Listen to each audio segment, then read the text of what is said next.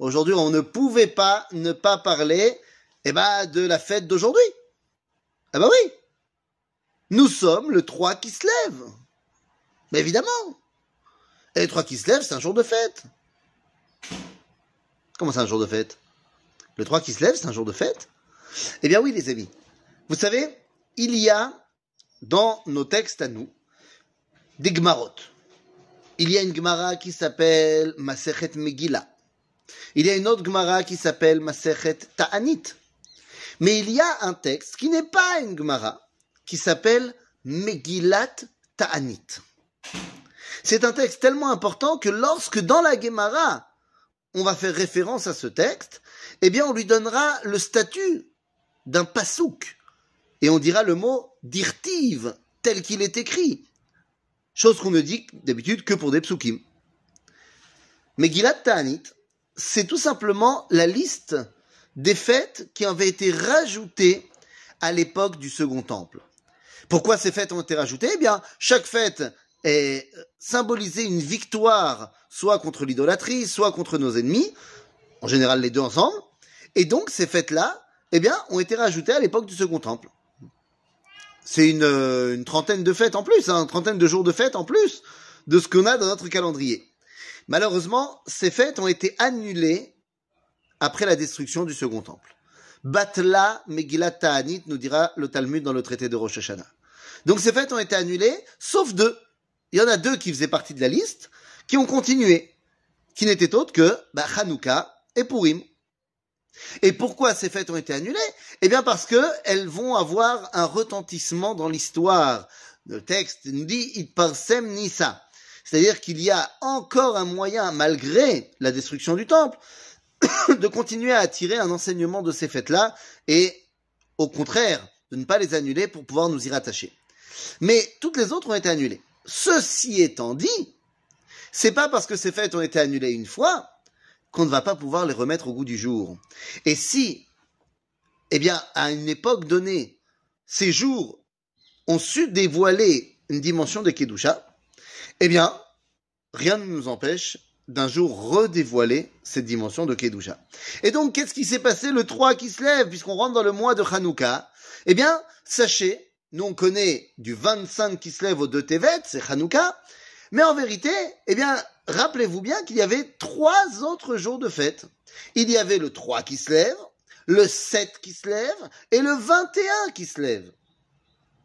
Eh oui, c'est tout un programme.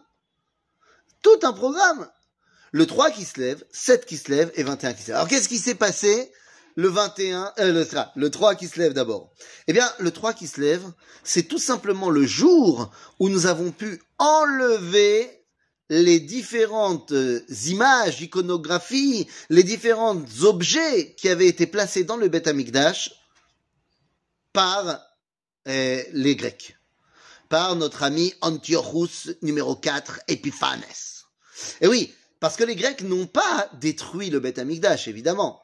Les Grecs se sont appropriés, approprié le Beth Amikdash et en ont fait un temple grec. Et donc, évidemment, il a fallu nettoyer le Beth Amikdash. Alors nous, on connaît le 25 qui se lève, Hanoukat Amikdash. Hanoukat Amisbeach. D'accord, c'est la fin du processus. C'est d'ailleurs pour ça que c'est la fête qu'on va garder. Mais, au milieu, il y a eu le 3 qui se lève. pour être exact, c'est d'ailleurs le jour où on est arrivé au Beth Amikdash. On y est arrivé bien avant le 25 qui se lève, donc il faudra se poser la question à l'approche de Hanouka, pourquoi est-ce qu'on a fêté le 25 Pourquoi on a fait le Hanouka le 25 Mais on est arrivé le 3 On est arrivé le 3, et dès qu'on est arrivé, bah, la première chose qu'on a faite, c'est enlever les dimensions non juives, les dimensions de Avodazara, qui étaient présentes dans le Beth Amikdash. Et ça, c'est évidemment, eh bien, une dimension qu'on doit prendre pour nous. Lorsqu'on retrouve notre identité, c'est bien beau de retrouver notre identité, mais l'une des phases par lesquelles on doit passer, eh bien, c'est nettoyer de nous les différentes choses que les nations nous ont imprégnées. Il faut d'abord faire un nettoyage de ce qui n'est pas à nous avant de pouvoir faire rentrer ce qui est à nous. Et ça, eh bien, c'est le 3 qui se lève. Savoir enlever toutes les giloulés à galout, tout la touma, les problématiques, les influences de l'exil, pour pouvoir faire rentrer en nous l'influence de la Kedusha. Et ça, c'est le 3 qui se lève. C'est aujourd'hui que commence ce nettoyage extraordinaire. Le 7 qui se lève, c'est plus facile, c'est la mort de Hérode. Et lorsque Hérode meurt, eh bien les Chachabim font un jour de joie. Pourquoi? Parce que l'armée n'a pas obéi. Parce que normalement, Hérode avait fait passer dans son testament que le jour de sa mort, l'armée devait prendre dix mille juifs et les tuer. Heureusement, l'armée n'a pas obéi, et donc les Chachamim ont décidé de faire de sa mort un jour de joie. Et enfin, le 21 qui se lève, c'est beaucoup plus tard. Le 21 qui se lève, c'est lorsque Yochanan Urkenus va conquérir le mont des Oliviers des dernières poches de résistance grecque. Nous sommes après l'histoire de Hanouka, et Urkenus va pouvoir conquérir le Har Hazetim. Donc là aussi, eh bien, c'est un jour de joie. Le 3, le 7 et le 21 qui se lèvent. Préparons-nous un petit peu à Hanouka.